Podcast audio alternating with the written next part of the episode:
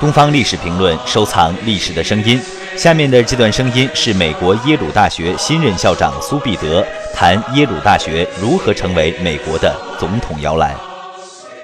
I think Yale, uh, because it, it, it offers a very fine liberal education in the classroom, but combined with experiences both in the classroom but especially out of the classroom to play leadership roles to receive feedback on your skills as a leader, to um, uh, actually um, build something from scratch. I think it's the combination of that academic,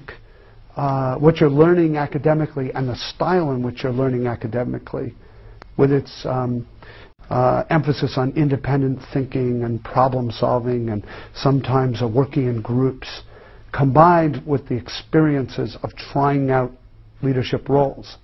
that actually produces great, great, great leaders.